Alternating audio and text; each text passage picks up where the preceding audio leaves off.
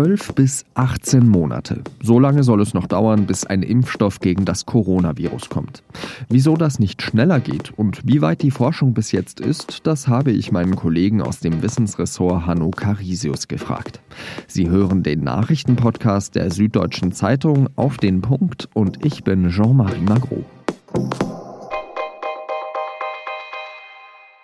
Deutschland, Europa, die USA, Indien, gefühlt die ganze Welt befindet sich im Lockdown, Shutdown oder wie Sie es auch nennen mögen. Alle tanzen nach der Pfeife des Virus.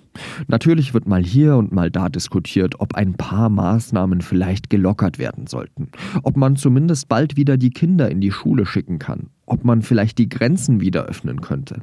Aber so richtig zurück ins alte Leben, was wir davor kannten, das wird nicht gehen solange es keine Impfung gibt. Und an so einem Impfstoff wird gerade auf der ganzen Welt geforscht. Welche Kandidaten die aussichtsreichsten sind, darüber habe ich mit dem SZ-Wissenschaftsredakteur Hanno Carisius gesprochen. Hanno, vielleicht erst einmal die Frage, gibt es denn schon vielversprechende Impfstoffkandidaten oder sind wir da gerade noch in einer zu frühen Phase, um das zu sagen? Es ist im Moment meines Erachtens viel zu früh, um zu sagen, welcher der vielen Impfstoffkandidaten, die es momentan in der Diskussion gibt, zu sagen, welcher davon ist jetzt vielversprechend und welcher nicht. Es hat vor 14 Tagen, Mitte März, eine erste klinische Studie in den USA begonnen mit einem Impfstoffkandidaten. Und bis wir da Ergebnisse sehen, werden noch Wochen und Monate vergehen. Die ersten Reaktionen der Ärzte, die das gemacht haben, sind ganz positiv. Es gab zumindest keine schwerwiegenden Abwehrreaktionen des Körpers gegen diesen Impfstoff. Kann man denn sagen, dass es so verschiedene Arten von Impfstoffen gibt? Also wie verschieden kämpfen denn Impfstoffe sozusagen gegen das Virus an? Es gibt laut WHO über 50 Impfstoffe, die gerade gegen das neue Coronavirus in der Entwicklung sind. Und die lassen sich in grob acht Kategorien einteilen. Also je nachdem, wie sie funktionieren. Die einen zum Beispiel, da wird dem Menschen, der geimpft werden soll, die ein Stückchen Erbgut des Virus injiziert und der menschliche Körper soll dann aus diesem Erbgut ein Stück von einem Virusteil machen, einem Virusprotein. Und der Körper erkennt dann dieses Virusprotein und kann darauf reagieren, eine Immunantwort machen. Das bereitet den Körper darauf vor, falls er mal einem echten Virus begegnet.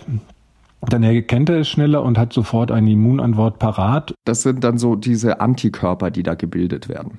Es gibt verschiedene Immunantworten des Körpers. Auch das ist ein, ein wichtiger Punkt bei der Impfstoffentwicklung. Die Entwickler sind ja in der Situation, dass sie sich fragen müssen, wollen wir jetzt möglichst schnell irgendeinen Impfstoff haben oder wollen wir einen richtig tollen Impfstoff haben, der die Immunantwort des Körpers auf das Virus möglichst originalgetreu widerspiegelt. Das sind zwei unterschiedliche Sachen weil ich kann den Körper sehr schnell dazu bringen, auf die eine oder andere Art und Weise auf das Virus zu reagieren.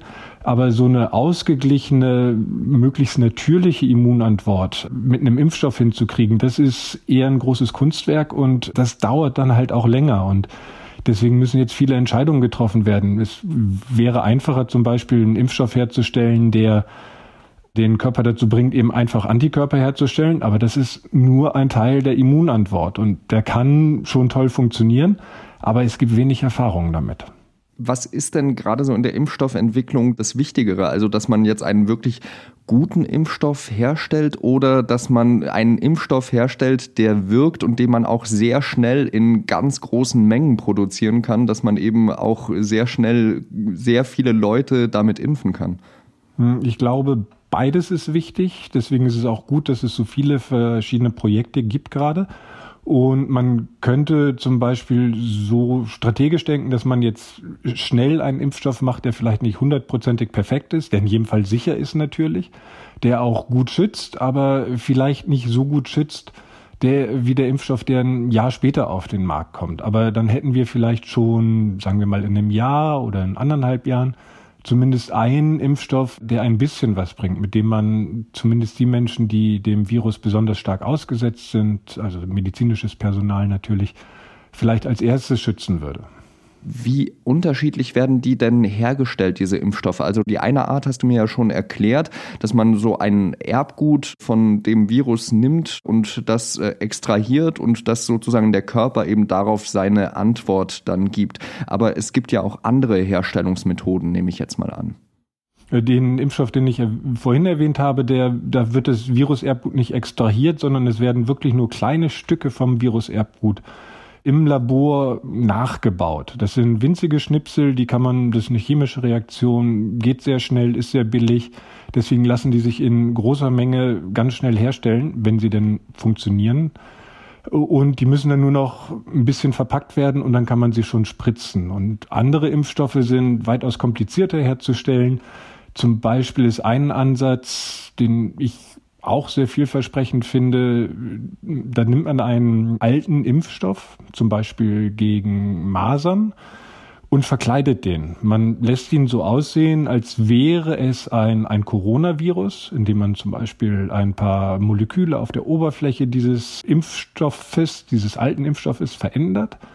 Und das injiziert man dann dem Körper und der Körper denkt, huch, was ist das für ein neues Virus? Ich muss jetzt Abwehrkräfte dagegen bilden wenn es jetzt nur um die Forschung ginge, dann wäre wahrscheinlich so ein Impfstoff ganz schnell auf dem Markt. Aber so ein Impfstoff muss ja auch sehr viele Kriterien erfüllen, bis er überhaupt zugelassen wird. Wie sieht das denn aus? Von diesen 50 erwähnten Kandidaten sind wahrscheinlich schon die meisten aus der Laborphase raus. Und jetzt geht es halt darum zu gucken, erstmal in Tierversuchen oder sogar noch vorher in, in Untersuchungen an Zellen, wie verhalten sich diese Impfstoffe? Sterben die Zellen ab, wenn ich den Impfstoff dazugebe? Das wäre jetzt nicht so ein gutes Zeichen. Wie geht es den Tieren, wenn ich denen den Impfstoff verabreiche? Geht es den Tieren gut? Dann ist die nächste Frage, äh, gibt es eine Immunantwort auf den, den Impfstoff? Also macht der Impfstoff im Körper der Tiere genau das, was er nachher auch im Körper des Menschen machen soll? All das muss man untersuchen. Das braucht viel mehr Zeit, als den Impfstoff allein im Labor zu konstruieren. Gibt es denn da vielleicht irgendwelche Abkürzungen sozusagen, die man nehmen kann? Oder sind da wirklich zwölf Monate das Minimum, mit dem man da rechnen muss? Die zwölf bis 18 Monate sind das beste Szenario, das man sich im Moment eigentlich vorstellen kann. Kein Forscher kennt noch eine Abkürzung, um es noch schneller zu machen. Das ist das Beste, womit wir im Moment rechnen können. Und alles andere wäre eine große Überraschung. Können wir denn davon ausgehen, dass dieser Impfstoff, wenn er dann in zwölf Monaten kommen sollte, dann auch wirklich sicher ist? Ein Impfstoff wird potenziell Milliarden Menschen verabreicht und wenn mit dem irgendwas nicht stimmt, dann kann das möglicherweise sogar schlimmer sein als das Virus nachher. Und deswegen bin ich zuversichtlich, dass da ganz hohe Maßstäbe an die Sicherheit von Impfstoffen gelegt wird. Es wird eher an der Wirksamkeit gespart, dass er vielleicht nicht hundertprozentig schützt, sondern nur vielleicht 90 Prozent der geimpften Menschen, das wäre dann weniger schlimm als ein Impfstoff, der irgendwelche Komplikationen hervorruft.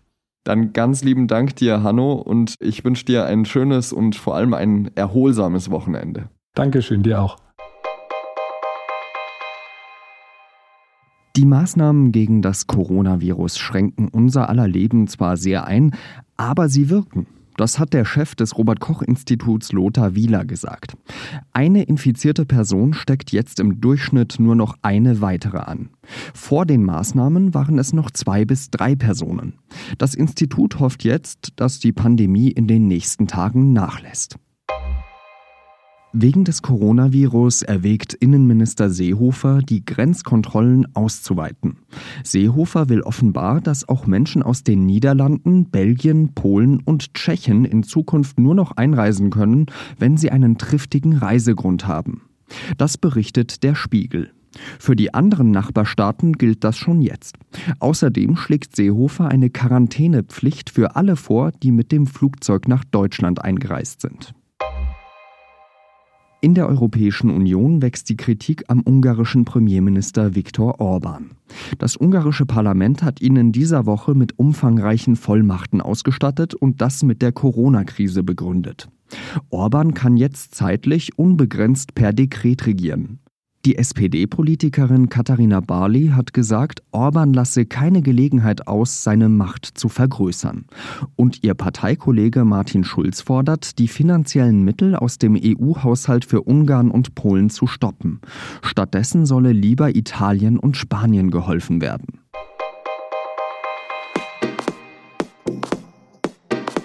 Es ist natürlich sehr früh, um darüber zu sprechen, was nach der Krise sein könnte.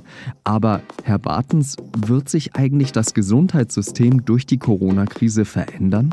Also es gibt jetzt ja viele Hinweise oder viele ja, Lehrstunden, die wir bekommen, was unser Gesundheitswesen angeht. Das ist zwar einerseits im internationalen Vergleich sehr, sehr gut, aber auch hier wurde halt die Pflege systematisch kaputt gespart und äh, auch das öffentliche Gesundheitswesen, also Gesundheitsämter, die wurden auch stark zusammengestrichen. Jetzt bräuchten wir sie. Also wir merken, glaube ich, an vielen Stellen, dass das Gesundheitswesen auch hier stellenweise zumindest auf Kante genäht ist. Und vor allen Dingen ist seit Jahren der sehr, sehr betrübliche, bedauerliche Trend, dass dass es immer mehr auf Profitorientierung ausgeht und eben die kaufmännischen Direktoren und Betriebswirte in den Kliniken das Sagen haben und immer weniger die Chefärzte. Es fragt auch keiner, ob jetzt eben der Notarzt oder die Polizei oder die Feuerwehr, ob die schwarze Zahlen schreiben, sondern das ist einfach klar, dass wir die brauchen. Und genauso ist das Medizin. Also ich hoffe sehr, dass dann die Pflege aufgestockt wird, aber auch in vielen anderen Bereichen der Medizin mehr darauf geachtet wird, dass genügend ausreichend vorhanden ist, um solche möglichen späteren Krisen dann besser bewältigen zu können. Das war unser Medizinredakteur Dr. Werner Bartens, der in jeder Folge eine Frage von Ihnen, unseren Hörerinnen und Hörern, beantwortet.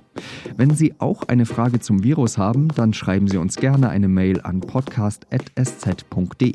oder schicken Sie uns auch gerne eine Sprachnachricht per WhatsApp. Die Nummer ist 0176 965 01041 und diese Nummer steht auch in den Shownotes. Das war auf den Punkt. Redaktionsschluss war 15 Uhr. Danke fürs Zuhören und Ihnen ein schönes Wochenende. Salü!